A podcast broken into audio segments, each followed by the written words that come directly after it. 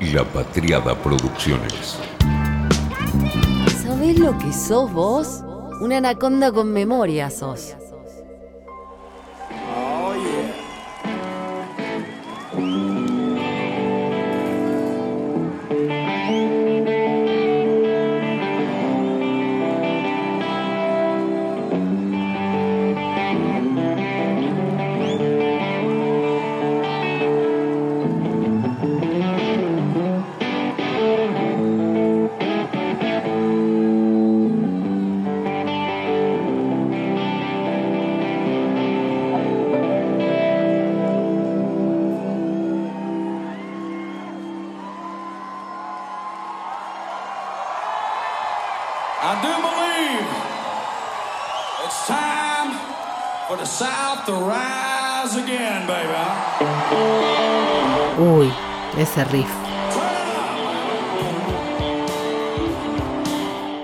Concordia o muerte.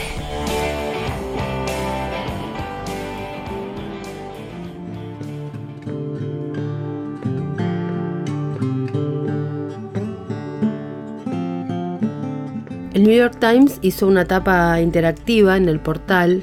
Estaba el listado de los muertos, los nombres. Vos ponías el mouse y podías cliquear y veías la foto. Eran nenitos y nenitas súper pequeños, latinos, nombres latinos, rasgos latinos.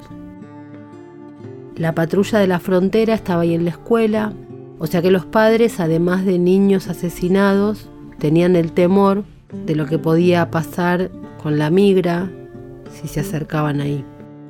El diario Dallas Morning News puso un título con la información, tiroteo, un shooter y demás, y puso un enorme again, otra vez. Es que las armas de fuego fueron la principal causa de muerte de nenes cada 100.000 habitantes en Estados Unidos. Esto en 2020, según indicó el Centro para el Control y la Prevención de Enfermedades. En 2020, en la pandemia, la principal causa de muerte de niños y niñas cada 100.000 habitantes en Estados Unidos fueron las armas de fuego. Es la primera vez que este tipo de muertes ocupan el primer lugar en este índice. Y después recién aparecieron las muertes por automóviles, por accidentes. Dos tercios de las 4.368 muertes de niños y niñas por armas de fuego en 2020 fueron víctimas de homicidio. Un 30% suicidios y el estado de Luisiana fue el que más muertes tuvo con casi 13 niños muertos cada 100.000 habitantes. Lo que debe ser el clima social en estas zonas que no son las costas, los centros de la discusión progresista de los Estados Unidos, los Apalaches, el sur, el centro del país. El pistolero era un joven solitario, 18 años. Tenía un impedimento en el habla, una vida familiar tensa. Claro, eso igual no es excusa. Muchas personas tienen problemas en el habla o vidas familiares tensas y no por eso andan matando gente. Los días posteriores a su cumpleaños, el 16 de mayo, compró legalmente las armas y las municiones que iba a usar para enfrentar a los niños de primaria de Uvalde, en Texas. Según dijeron las autoridades, Salvador Rolando Ramón disparó e hirió gravemente a su abuela de 66 años, que terminó internada, y después inició el tiroteo en la escuela primaria Rob, que estaba cerca de su casa. Mató a 19 niños, dos adultos e hirió a otra cantidad de personas. El miércoles hicieron una conferencia de prensa funcionarios estatales y dijeron que Ramos había comprado un rifle semiautomático en una armería cerca de su casa el 17 de mayo. Compró además 375 rondas de municiones al otro día y después volvió el viernes para comprar un segundo rifle semiautomático. En Estados Unidos existe algo que llaman el Alice Training. 18.908.600 personas se prepararon en 50 estados con este Alice Training. Según se presenta, es una ayuda a las escuelas, empresas, organizaciones de atención médica, lugares de culto, para preparar mejor sus activos más valiosos, su gente, para prevenir, mitigar, responder y recuperarse de un incidente crítico violento. Empezaron en el año 2000. Alice Training es un método eficaz y ampliamente adoptado para el entrenamiento de respuesta activa de tiradores. Así se presentan. Es un programa que te lo venden, un programa de capacitación que se creó a partir de que un esposo empezó a preocuparse de que su esposa tuviera un mejor plan en caso de que un shooter se apareciera en su escuela. Él era un agente de la policía de Dallas y su esposa, Lisa, directora de una escuela primaria. Obviamente lo que pasó en Columbine terminó de determinar para tomar esta decisión. Ambos se prepararon durante toda su vida profesional para este tipo de eventos trágicos, pero bueno, a partir de lo que fue pasando y siguió pasando, Alice Training empezó a crecer. Se presentan como una institución dedicada a promover estrategias proactivas para mejorar las posibilidades de supervivencia durante el evento del tirador activo.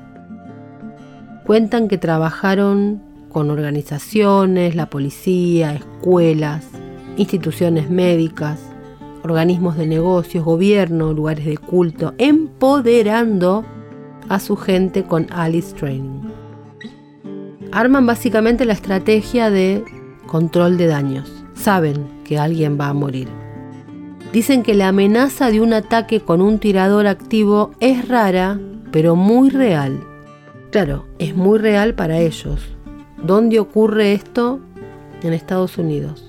288 tiroteos así en los últimos 20 años. En el resto del mundo, nada. De hecho, un periodista británico le preguntó al senador Ted Cruz, ¿no le llama la atención ser el único país en el que pasa esto? No respondió. Alice Training te entrega certificados de cursos de instructor. Después de que pasó algo similar, en 2019, cuando en Nueva Zelanda murieron 51 personas a partir de que un shooter entró en acción, se prohibieron la mayoría de las armas semiautomáticas y se lanzó un plan de recompra. Jacinda Ardern, la primera ministra del país, dijo que la respuesta tenía que ser pragmática. En Estados Unidos no fue tan fácil. Steve Kerr, el entrenador del equipo de baloncesto, los Golden State, ¿cuándo vamos a hacer algo? gritó en una conferencia de prensa. Golpeó la mesa. Fue terminante, visceral. Y ahora tenemos niños asesinados en una escuela. ¿Cuándo vamos a hacer algo? ¿Qué sentirías si esto te ocurriera a ti hoy? No podemos volvernos insensibles a eso, no podemos volvernos insensibles a eso. Porque suele pasar, guardamos silencio, vamos dubs, vamos maps. Esto es lo que vamos a hacer. Vamos a jugar un partido de baloncesto. Y 50 senadores en Washington nos van a seguir teniendo de rehenes. ¿Se dan cuenta que el 90% de los estadounidenses, independientemente de su partido político, quieren una verificación de antecedentes? El 90%. Somos rehenes de 50 senadores de Washington que se niegan a someterlo a votación, sin importar lo que los estadounidenses queremos. No van a votar porque quieren agarrarse a su poder. Es patético. That's enough. Ha sido suficiente. En 2013, Gabriel Gifford estaba con el entonces vicepresidente Joe Biden, abril 2013, y había perdido un proyecto de ley para ampliar la verificación de antecedentes en la mayoría de los casos de venta de armas. Gifford, una ex legisladora demócrata que tenía dificultades para hablar porque había recibido un disparo en la cabeza en 2011 durante una situación de un evento así de un shooter en su distrito de Arizona. 46 de sus ex colegas, incluidos cinco senadores demócratas, habían votado en contra de la medida de control de armas conocida informalmente como Manchin to Me. El proyecto de ley había surgido a partir del tiroteo en la escuela primaria Sandy Hook en Newtown, Connecticut, cuatro meses antes. En esa masacre habían muerto 20 niños y 6 adultos. Ni los 20 niños importaban porque no iba a cambiar nada. En ese momento Biden le dijo, vas a ver que el pueblo va a enojarse, se va a levantar con este voto en contra y vamos a poder votar este proyecto. Tres años después, Donald Trump asumía la presidencia de los Estados Unidos. Antes de llevar a cabo el asesinato, este joven Ramos subió varias historias a su cuenta de Instagram. Mostraba ahí los diferentes tipos de armas de fuego y también autorretratos que se había tomado en su espejo en su casa. En la fotografía se pueden ver rifles cortos tirados en el suelo que había comprado la semana anterior, cuando acababa de cumplir la mayoría de edad. Se lo ve sujetando cartuchos de balas y eso sería el armamento que usara después. También había anunciado y relatado sus planes en su cuenta de Facebook, unos 30 minutos antes del ataque. Y ahí escribió, voy a disparar a mi abuela. Minutos después completó la publicación, ya disparé a mi abuela. Pero nadie le da bola a las redes sociales, no las toman en serio porque supuestamente no es lo real. Como en otro tiroteo hace apenas unos días, el autor de la matanza racista en Búfalo también había publicado un plan detallado de lo que iba a hacer. Peyton Hendron, un supremacista de 18 años. Él creía en la teoría conspirativa del gran reemplazo, según la cual los blancos están siendo sustituidos por poblaciones de otras razas. La radicalización de este supremacista, de Peyton Hendron, se dio básicamente a través de Internet. En mayo de 2020, en el medio de la cuarentena de la pandemia, empezó a frecuentar foros como 4chan y ahí conoció la teoría conspirativa del gran reemplazo. Él después contó en su manifiesto de 180 páginas, que lo colgó en internet, que preparó ese ataque en Búfalo con mucho tiempo, años. Compró municiones, leyó, escribió, practicó y tiró. Fue un joven equipado con un rifle de asalto. En el cañón tenía pintado el peor insulto posible a una persona de color. Y además retransmitió todo con una cámara para pasarlo por Twitch emuló lo que había pasado en Nueva Zelanda. Se inspiró también en la matanza de El Paso en 2019, en la que un blanco viajó durante horas a través de todo Texas, como hizo Hendron, que recorrió 320 kilómetros en el estado de Nueva York, para atentar contra población latina en uno de los grandes almacenes. 23 muertos.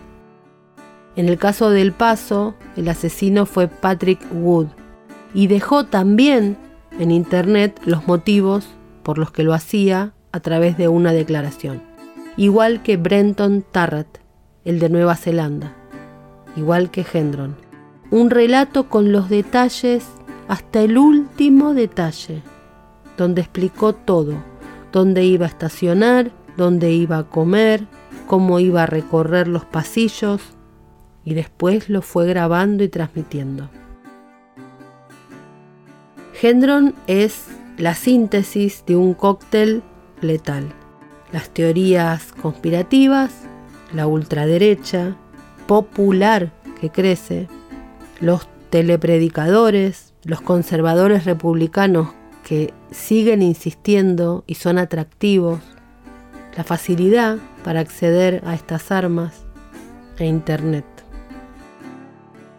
No parece este el momento, dice el diario El País, en plena campaña para las complicadas elecciones de medio mandato, más favorable para plantear de nuevo un tema potencialmente explosivo, que traza una de las muchas fallas entre republicanos y demócratas.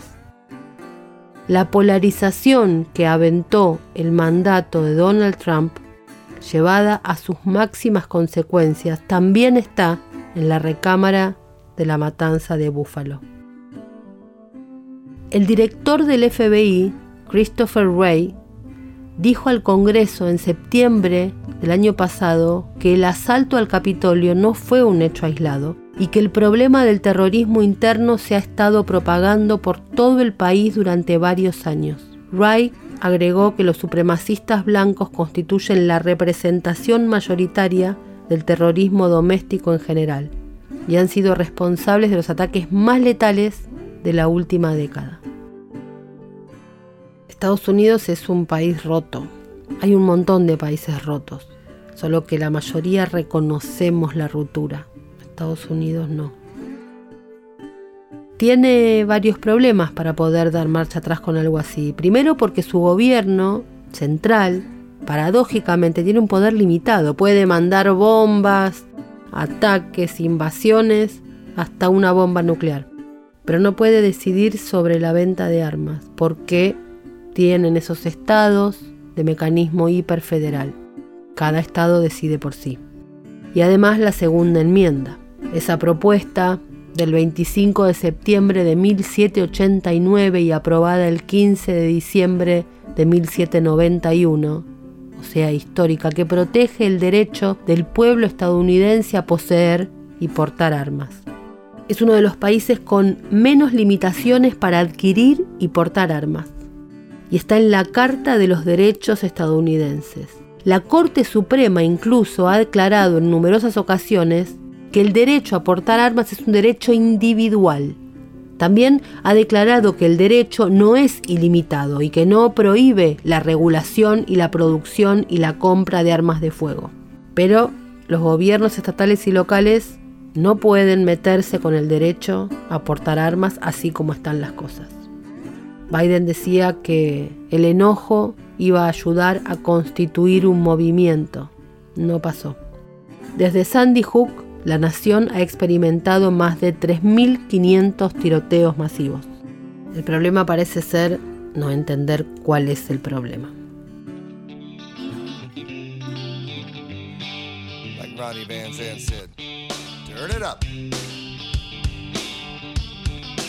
Concordia o muerte. No se puede hablar de Sweet Home Alabama ni intentar entenderla sin entender primero a Neil Young. 1972 y el disco más vendido de Estados Unidos era Harvest de Neil Young. Llevaba años arriba de todo, era un músico consagrado y acababa de ser un éxito Heart of Gold número uno. Era un gran año para Neil Young y en las radios sonaban a toda hora Heart of Gold y Old Man, dos hits de Harvest. Pero en ese mismo álbum había otra canción, que si bien no era destinada a ser un boom en las radios, iba a ser determinante a la hora de la política, de empujar a algunos jóvenes sureños que comenzaban a andar en el mundo del rock. Alabama. Una canción que estaba pensada para pasar un poco desapercibida en Harvest. Sin embargo, sonó en Estados Unidos. After the Gold Rush tuvo la canción Southern Man. Ahí Neil Young hablaba de los problemas raciales y sociales del sur de Estados Unidos. Dice la leyenda que lo hizo motivado por una paliza que sufrió él en Alabama en 1969. La cuestión es que esta canción, junto con Alabama, generó la respuesta del sur. Alabama era entonces la segunda entrega de Neil Young. Ya venía con Southern Man. Era mucho. La canción es muy dura contra la sociedad del sur. Dice, he visto el algodón y he visto a los negros, altas mansiones blancas y pequeñas chabolas. Sureño, ¿cuánto les pagarás por ello? Le dice a los del sur que tanta riqueza es gracias al trabajo de los esclavos. He escuchado gritos y látigos chasqueando. ¿Por cuánto tiempo? Alabama, mientras tanto, es una canción que termina generando el mayor de los problemas. En esta canción generaliza. Gravísimo error de Young. ¿Por qué meterse con todos los habitantes de Alabama? ¿Qué le habían hecho a él? Fue la pregunta. Se metió con toda una sociedad. El dedo acusador de Neil Young había encontrado a dónde dirigirse. Alabama tiene sobre tus hombros un peso que te está rompiendo la espalda. Todo contra Alabama. Sweet Home, Alabama, empieza con ruedas, pero en esta ocasión no son las de ningún Cadillac, como Neil Young en Alabama, sino que son ruedas que andan, los Liner Skyner querían dejar en claro que si la carretera evoca el progreso, Alabama está en buen camino y va andando. Ronnie Van Sant, el líder del grupo, justamente le estaban respondiendo a Neil Young. Es más, se atreven en la segunda estrofa de mencionarlo directamente, algo que no es muy común. Dicen, bueno, he escuchado al señor Young cantar sobre ella. Le escuché menospreciarla. Espero que Neil Young recuerde que los sureños no le necesitan por aquí. Muchos, entre ellos Van Sant, habían creído que Neil Young se había pasado de la línea y había generalizado de manera desproporcionada.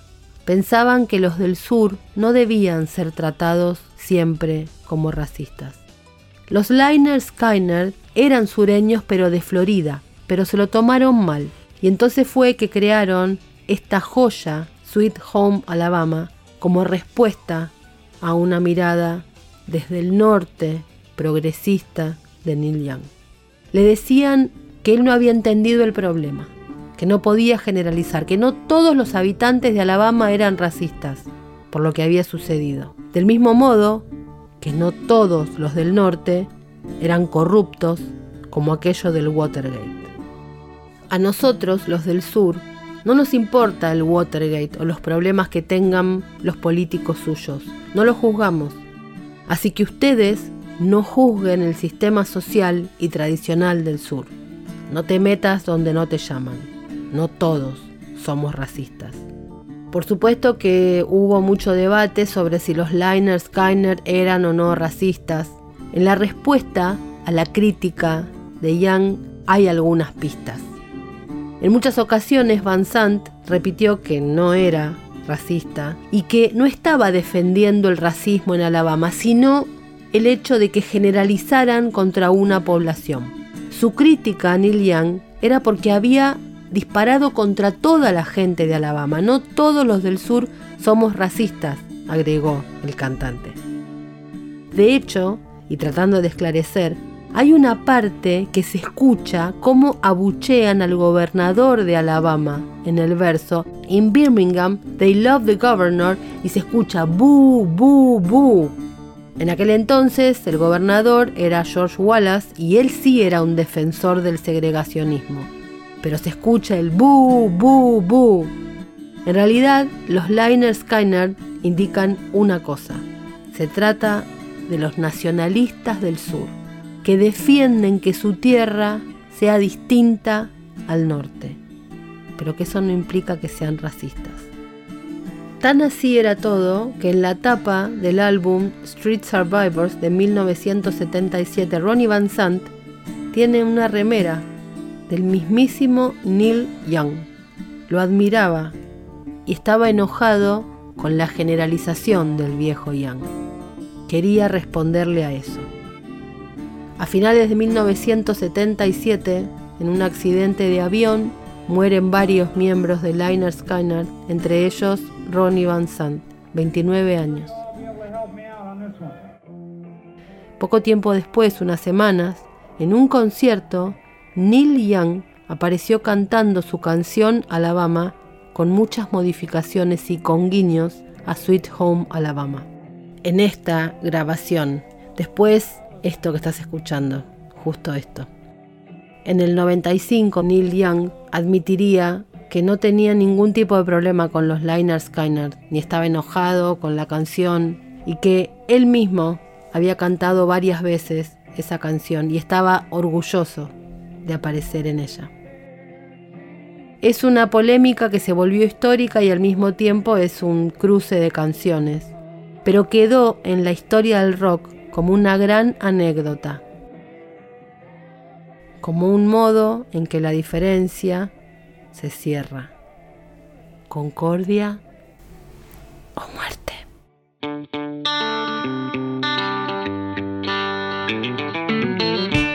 Ese riff.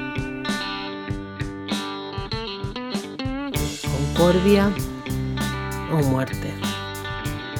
Rarísimo no ubicar a Luis de Lía en un lugar de enfrentamiento rabioso cuesta.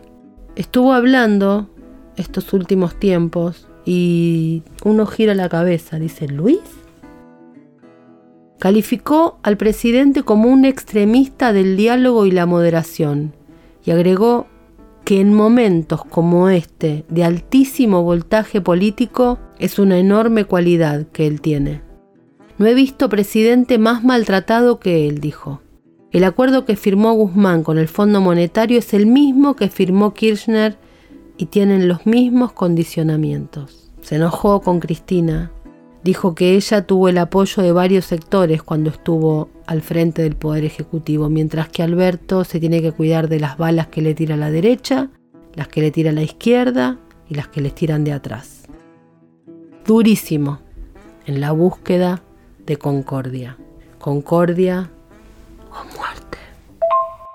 Este mundo que vivimos, tan convulsionado, tan cruzado por la pandemia y por la guerra y por las tensiones en distintos lugares del planeta, nada tiene que ver con el mundo de hace 20 años. Ha aparecido en el escenario mundial un fenómeno nuevo que voy a poner un número arbitrario porque no lo tengo, pero estoy seguro que a la hora de mensurarlo anda por ahí, en donde unos 200 apellidos, unas 200 familias, que son los buitres financieros, se han transformado en la casta superior del capitalismo, que el capitalismo mundial. Y estos sueñan con ser los amos del mundo.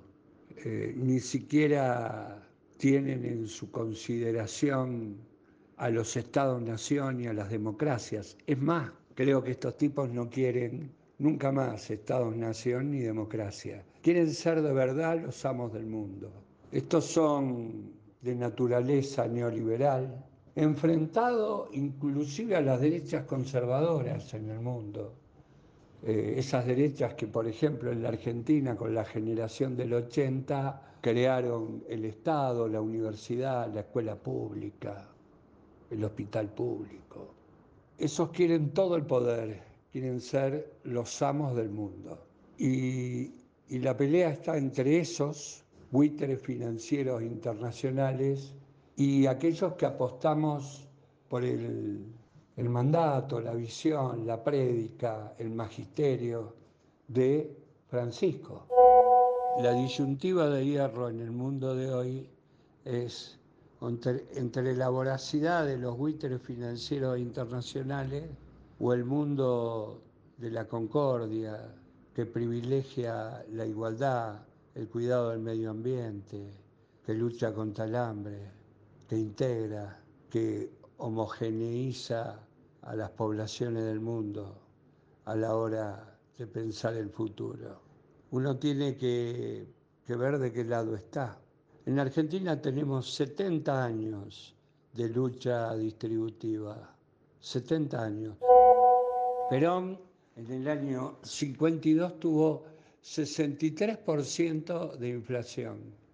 Sacó una ley contra el agio y la especulación, transformó en delito el aumento injustificado de los precios y bueno, finalmente logró llevar la inflación a cero en el 55 y todo terminó en un golpe de Estado y en un exilio de 18 años.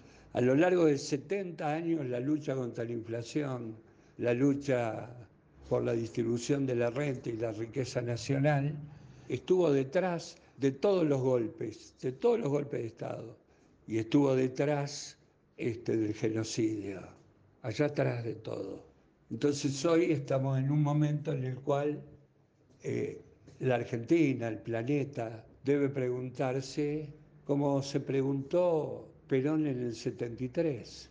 Perón quería concertar el progreso, el desarrollo, la reindustrialización, el progreso, la justicia social, la igualdad, entre todos los sectores. Claro, nosotros, y digo nosotros en cuanto y en tanto generación política, yo era un pendejo, 17, 18 años, más allá de las filiaciones, nosotros le contestamos al proyecto integrador de los argentinos de Perón matando a Rucci y abriendo las puertas del infierno. Hoy quizás si volvemos a recorrer el camino de la intolerancia, el camino de la ruptura, el camino de la grieta, volvamos a cometer los mismos errores. Hoy tenemos una suerte que Alberto Fernández, además de buen tipo, y de ser un, tipo que no es un ladrón, es un extremista del diálogo y la concertación, en un momento espectacular para la Argentina, en un momento en que se abren tres o cuatro años increíbles. El grupo de los siete acaba de citar a Alberto Fernández porque Argentina se ha transformado en un proveedor estratégico de petróleo, de gas, de alimentos, de litio, de, de hidrógeno verde, de, en fin. Y bueno, el G7 le está diciendo, mira, en vez de venderle solo a España y Alemania, ¿por qué no nos vendés a todos? Y esto abre las puertas junto al precio de los commodities, que es increíble, a, a tres o cuatro años de altísimos ingresos en la Argentina. Y creo que tenemos una oportunidad espectacular, la oportunidad de, de sentarnos en una mesa y acordar un modelo de desarrollo, industrialización con justicia social. ¿Cómo hacemos para que los que puedan ganar plata la ganen y que no haya un solo pobre en la Argentina? Pero sentado en una mesa, dialogando entre todos los sectores. Alberto puede ser la garantía de esto. Yo entiendo los ataques del Frente para el Cambio, entiendo los ataques de la izquierda troquista. Lo que no entiendo son los ataques de adentro ¿Eh? los ataques de Cristina, de Máximo, de la Cámpora. eso no lo entiendo. Lo dije y se enojaron mucho, no me importa, porque mi objetivo no es hacerlos enojar, sino poner las cosas en debate. No volvamos a matar a Rucci, no volvamos a matar a Rucci. Y no caigamos en el chiquitaje de decir, ay, ¿cómo comparás aquel episodio con este? Son cagadas históricas que abren el camino a derrotas espectaculares. No lo hagamos más. Apostemos, miren quién les habla. Yo que he sido toda mi vida uno de los decanos de la pelea, la confrontación. Yo estuve en las comunidades eclesiales de base que juntaban el método de análisis marxista con la teología de la liberación. Estuve en las tomas de tierras, en todas. Estuve en la fundación del movimiento piquetero en las calles de la Argentina contra el modelo neoliberal conservador, estuve en las centrales de trabajadores, estuve en todos lados, acompañando a Kirchner desde el minuto cero. El único preso político al cual la Embajada de Estados Unidos, vía cable 1222 de Wikileaks, le dijo, a este lo queremos preso. Bueno, este tipo duro, jodido, luchador, hoy le dice hay que sentarse a hablar, hablar hay que sentar a todos los actores, a todas las partes.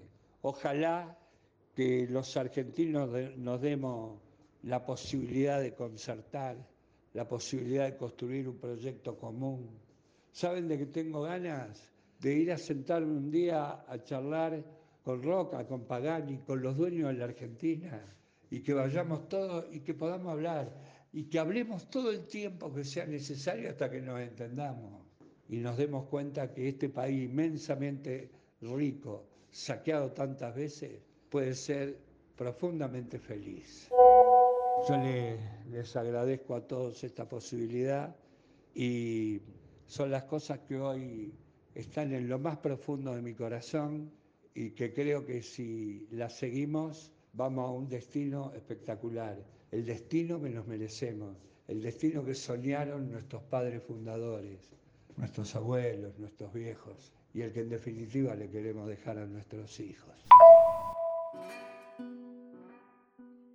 Otro mundo. Concordia o muerte. De la trompada con Gaham a hacerse amigo. De estar preso a crear una fábrica de alimentos congelados con un preso que conoció en esos años de injusta detención y un guardia del servicio penitenciario. Hartazgo del sectarismo, ¿dará tiempo para hacer algo? Yo lo que más extraño de los momentos de la grieta 2008-2009 era lo lindos que estábamos. En realidad, antes que esos años, 2006.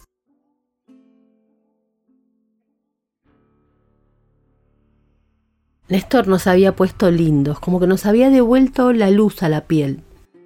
Después vino la tirantez y otra vez se nos frunció el ceño. 2006.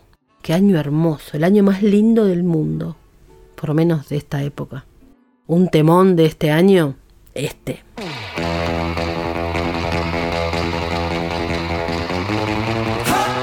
Se le huelen los 90 todavía ese tema, pero ¿qué tema? Era un año de concordia. Concordia o muerte.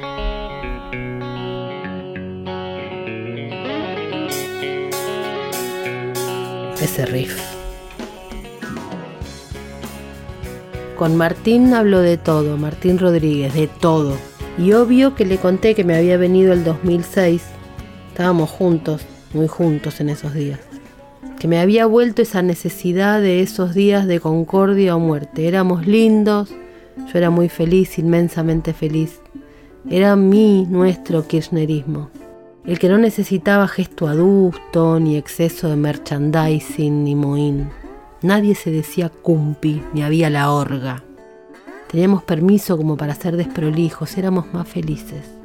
La frase, la gente no quiere saber mucho de nosotros, quiere comer asado los domingos, juntarse con la familia y ver el partido. Nosotros tenemos que hacer lo que tenemos que hacer, sin romperle las bolas a la gente.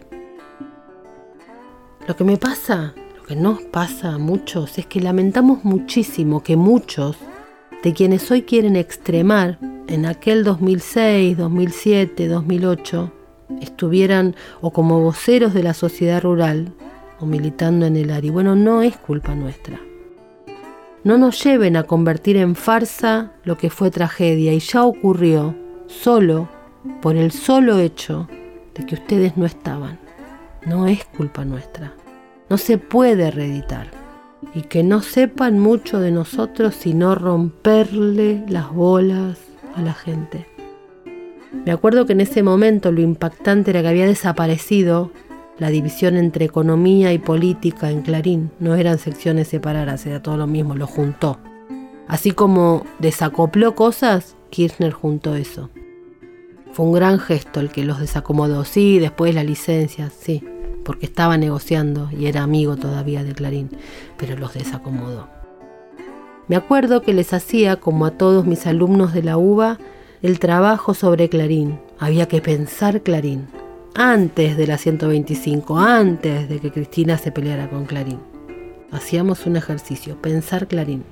En esos años, a diferencia de 2001, 2002, 2003, en estos años, 2006, me miraban sin entender un pomo.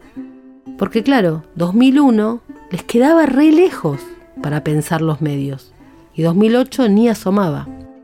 Eran esos jóvenes con todo satisfechos sin preguntarse mucho y estaba bien porque en un punto Kirchner también tuvo un efecto anestésico y lo bien que nos vino. Necesitábamos eso, calmarnos, concordia.